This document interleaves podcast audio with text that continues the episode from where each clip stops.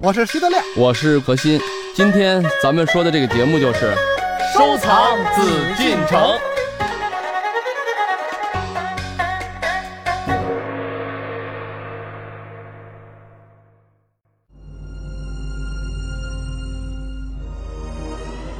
这里曾是皇宫中的养老院，这里曾上演过一幕幕动人的故事，这里也是电视剧《甄嬛传》爱好者们追寻的重要场所。它就是位于北京故宫内廷外西路隆宗门西侧的慈宁宫。到底在这里曾居住过哪些人，发生过哪些事呢？这里今后会展现出什么样的风貌，带给我们不一样的感受呢？我们走入慈宁宫，揭开它神秘的面纱。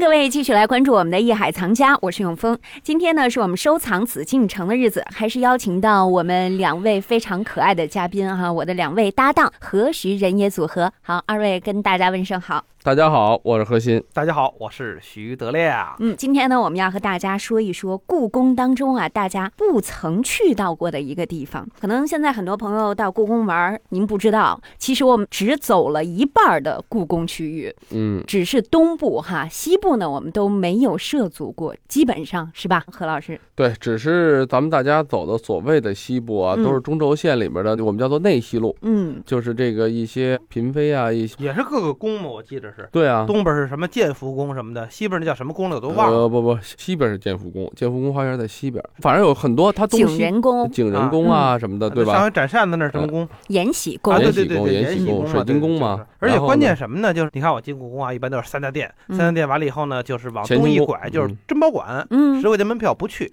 完了沿着这个长的红墙一直往南走，就是什么延禧宫啊什么的。当然顶到头呢就是花园园了，哎，嗯从花园里转一圈儿，再从花园那个门出来嗯，再往回走，那个就是什么呀？基本上就是叫内西路了，是吧？嗯。对对，内西路往这边走，又是一溜长红墙，然后两边呢就是各个的宫。嗯。然后每次我进去，我都觉得什么宫啊，是像什么什么水晶宫、什么延禧宫吧什么的，等于就是一门挺大啊。嗯。进去以后就是一院子，嗯这院子呢就跟一般四合院那个院子也差不了太多。前面呢是一溜儿，大概是七间吧，或者是五间的一溜儿的那个北房似的。嗯，然后两边都有窗户，这个窗户上面摆点什么那个花盆啊、盆景啊什么之类的，里边都是空的。嗯完了再穿过去，后边又是一层院子，那院子也不大，嗯有的时候院子里有口井，有小亭子，然后再往后就是一样的那个五间或者七间的北房就完了。说实话，北京过去那大四合院比那都大，哎，然后叫什么这宫那宫的，我觉得估计都是就是更低一点的那个嫔妃们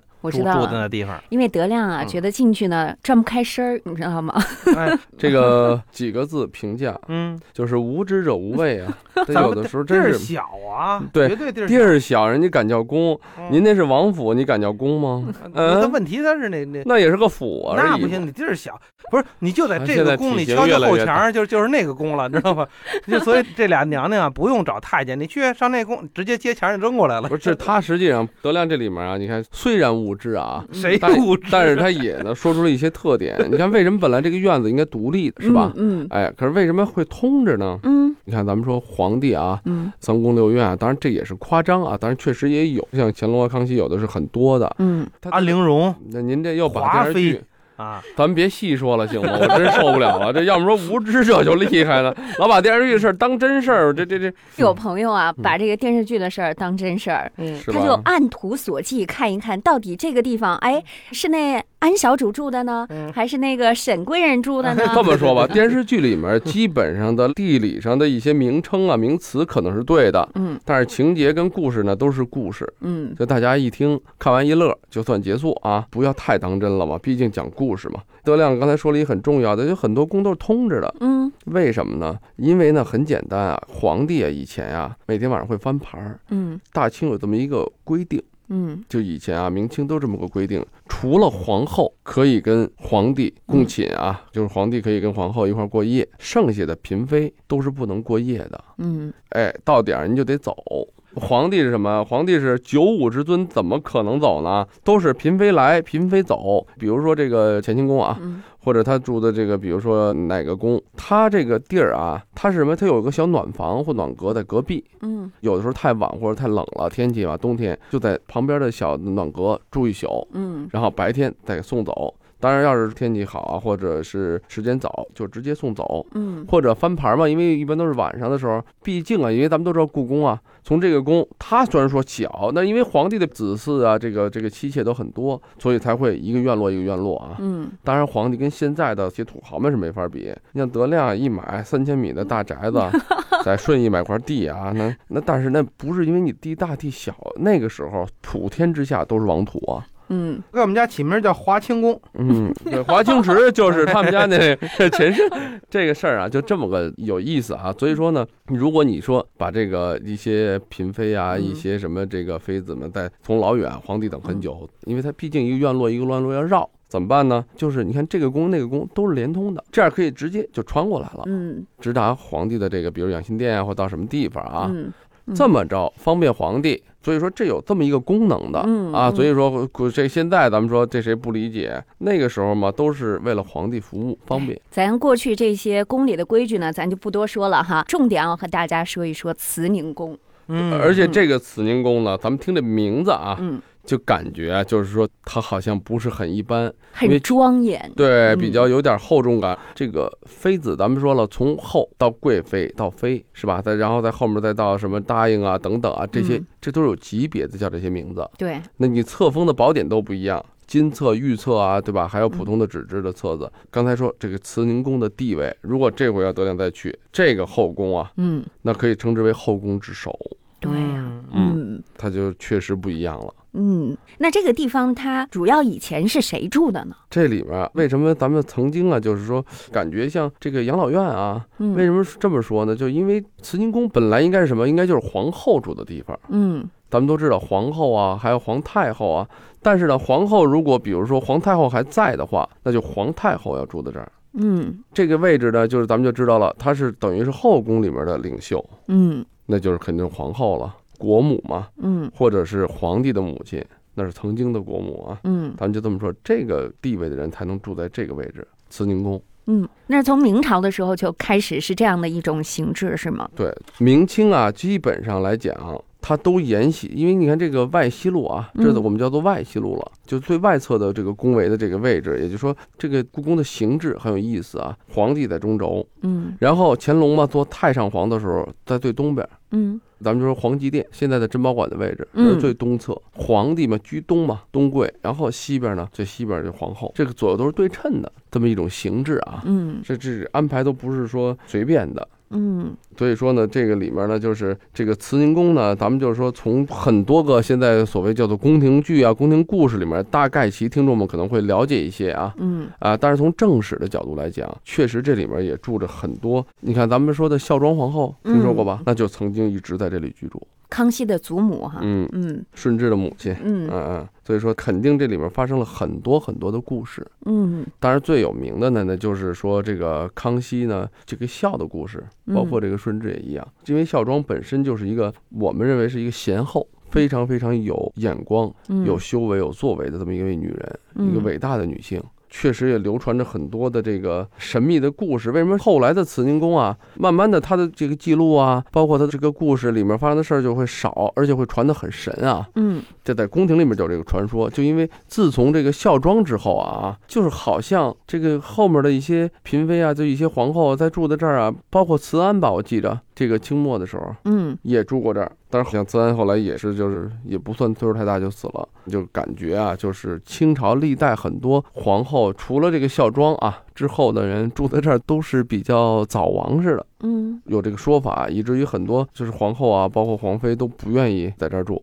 嗯这个说法呢，就是怎么说呢？因为这个确实也有这么个想法，包括因为可能啊，以前因为正史记载，从顺治到康熙，因为孝庄一直住在这儿以后，里面发生对他的这个地位，对这个慈宁宫的地位，一直是比较的特殊吧，在后宫里来说，不是有一定的贤德，一般的皇后可能自己我觉得啊，自身有压力。就比如说，你看以前有这么伟大的一位皇后啊，嗯皇太后住在这儿，然后我呢，这个才疏德浅的，我住在这儿行吗？呃，嗯会有这么一种，我觉得可能有这么一种感觉吧，不踏实，还不如索性往低调一点，就咱们现在讲的低调一点，我就住的普通的一个小宫，嗯哎，可能更自然一点儿。因为你想母仪天下嘛，皇帝是万人之上，国之君者，对吧？那那嗯皇后的概念呢，那就是妇女中的最好、最杰出的代表。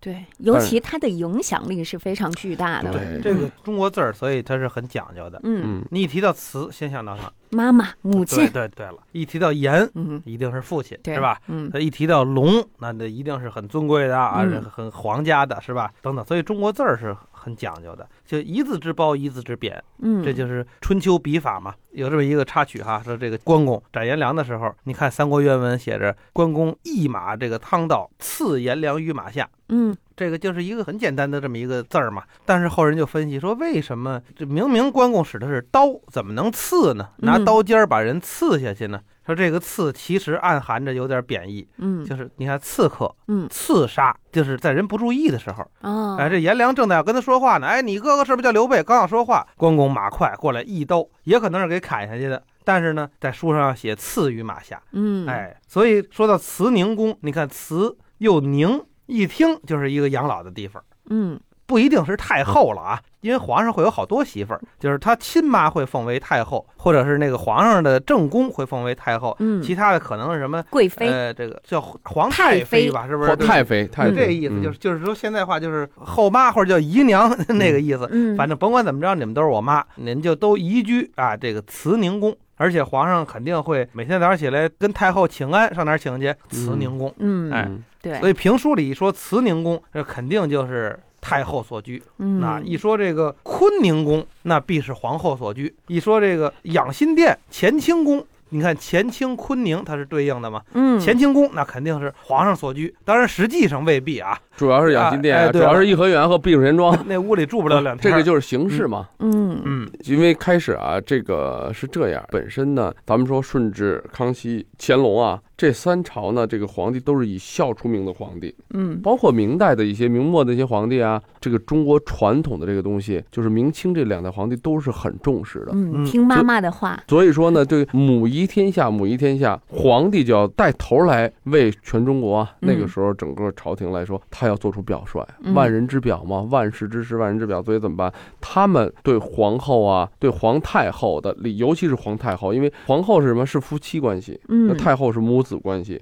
咱们说了，皇帝他能给谁跪呀、上跪天，下跪地啊，中跪父母啊。我觉得就是父母君亲嘛，咱们讲究啊，对吧？嗯？包括啊，咱们说当时这个嘉庆，这个乾隆做太上皇，他嗯依然像对皇帝的礼仪去对，在宫里头还实行这个君臣之礼啊，嗯他就尊重这个乾隆啊。实际道理是一样的，尤其是当时你看孝庄啊，那些又有这么有名的，在历史留下一笔的贤后啊，他等于是经历了这三代啊，同时呢，本身的这个地位啊，包括整个这个皇帝的这个仪式，你知道他每年不管冬至啊、元旦呀、等等啊，还有比如说这个寿辰呀，包括自己皇帝的生日，那个时候就有嗯皇帝的生日，首先他是要早上起来去给皇太后请安的。嗯我觉得这就是很有代表性中国伦理文化的这么一种东西。嗯为什么这个就是影射了很多现在的所谓家长啊，老人不过生日，好孩子的生日那可真是跟过节似的啊，隆重。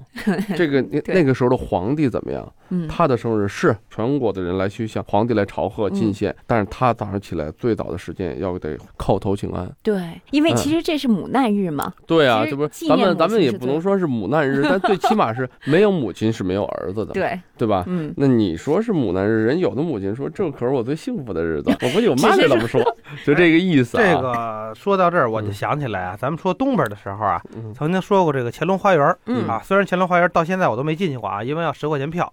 因为现在乾隆花园没有全部开放，嗯，谁德亮就是想这十块钱票花的不够太值。对了，哎，完了西边其实在这个慈宁宫也有一大花园，是吧，嗯何老师？有一个花园叫做慈宁宫花园，嗯但是呢确实不是很大，嗯，因为它受这个形制啊，因为我们还有一个问题就在哪儿呢？因为皇帝啊，当朝的皇帝。不能和自己就是上一代啊，就是说父辈的那些嫔妃们住在一起，嗯这是有个规矩的。也就是说，你看咱们说内西路啊，咱们讲的，你看刚才说养心殿啊，包括什么坤宁宫啊，那不是在这个前面三大殿之后吗？后宫这个区域，嗯那就是后宫啊，内宫，那那都是皇帝居住。嗯皇帝跟自己的皇后啊、嫔妃啊什么的可以住在一个区域。但是呢，如果是前朝的，比如说皇太后、皇太妃，呃，这个之前的这个这些，咱们说老人啊，皇帝以前的嫔妃还没去世的，嗯不能跟现在的皇帝在一个区域，所以说要做外西路，嗯，就是这个后宫外面的在西边。第一个表示也尊重，就是赡养老人嘛。第二个呢，就是跟皇帝这有一个礼法的一个区别。嗯所以说呢，受这个限制，但是毕竟刚才德亮也说了，老觉得小。如果您想紫禁城整个来说，只是皇帝他这一家的人生活的地儿，这就不小了。您什么王府什么东西，您怎么能跟人家比呢？再大的屋子，他也只用一张床就够了吗？对吧？嗯这个理解这个建筑啊，这种文化啊，德亮咱们有机会再探讨吧。嗯，问题是这样，就是您说什么都有道理，嗯因，为您都进去过呀，我们到现在没进去过呀。对对对对。哎，您说什么都是。所以说才有这么一个越来越多的要给大家开放嘛，那以前这儿为什么不开放呢？因为咱们都知道这个养老的开支是很大的，嗯咱说了，这个清朝，尤其到清末啊，皇帝们身体不太好了，但是这些可能老的贵妃啊、太妃什么的，皇太后还逐步像慈禧，嗯也是经历了三个皇帝嘛，这个后宫的开支是很大，而且国力又衰微，所以说呢，很多呢就是对后宫啊，对这个慈宁宫的这边的修缮啊，还有维护啊、维修啊，慢慢的就都逐年在缩减，是疏于修缮管理了。咱们也知道，皇帝的地方也多了，圆明园、颐和园、避暑山庄。嗯，对？吧？这些皇家的周围的园林也多了，皇帝这那个时候的生活，他他也不像以前的皇帝就在朝纲里头啊，他可能就会去一些周围的轻松一点的地方，嗯地方多，本身这个修缮的问题，就毕竟不是当朝的人嘛，嗯老人嘛。然后还有一个问题呢，就是随着这个打仗，后来这个清末啊，在革命之后呢，尤其咱们都知道，那三大殿的地位，毕竟这是这个皇帝的门面嘛。这个咱们说乾清宫啊、坤宁宫啊，这这都是门脸儿的地儿。嗯哎，就包括民国时期这个善后委员会开始管理啊、接手，然后加上天灾，嗯那边也着过火，所以说这个后宫慈宁宫这一带就没落了。包括刚才呃德亮说的这慈宁宫花园，慈宁宫花园，因为它在最西边地儿的位置不是特别大，它比的那个咱们后来的皇极殿就这个乾隆花园，就乾隆花园的那个位置啊要小一点儿，嗯就是短很多。那这个形制小的话，没有那么大地儿，可它也得有个园子呀。嗯那怎么办呢？有奇石加上布水来取胜，就是说地儿很小，比较狭小了嗯，比较那个单调，因为还要讲究对称呀。古代的宫廷的建筑的形式它是要体现的，制式的东西它要遵守，但是它就靠这些小的园林的水景啊、奇石去活跃移，步换景哈，一步换景一嗯些。所以说这个慈宁宫花园，包括这个建福宫花园，嗯就这么一个故宫啊，嗯有很多个园子。嗯慈宁宫花园、建福宫花园、御花园，还有乾隆花园嗯啊，还有实际上我们南三所门口的一小花园，嗯共有五个小花园园子。您正在收听的是《艺海藏家》。开放之后，慈宁宫会呈现什么样的状态呢？它会承担什么样的重要功能呢？之后呢，请朋友们继续回到我们的艺海藏家收藏紫禁城。我是永峰，让我们待会儿见。本内容由喜马拉雅独家呈现。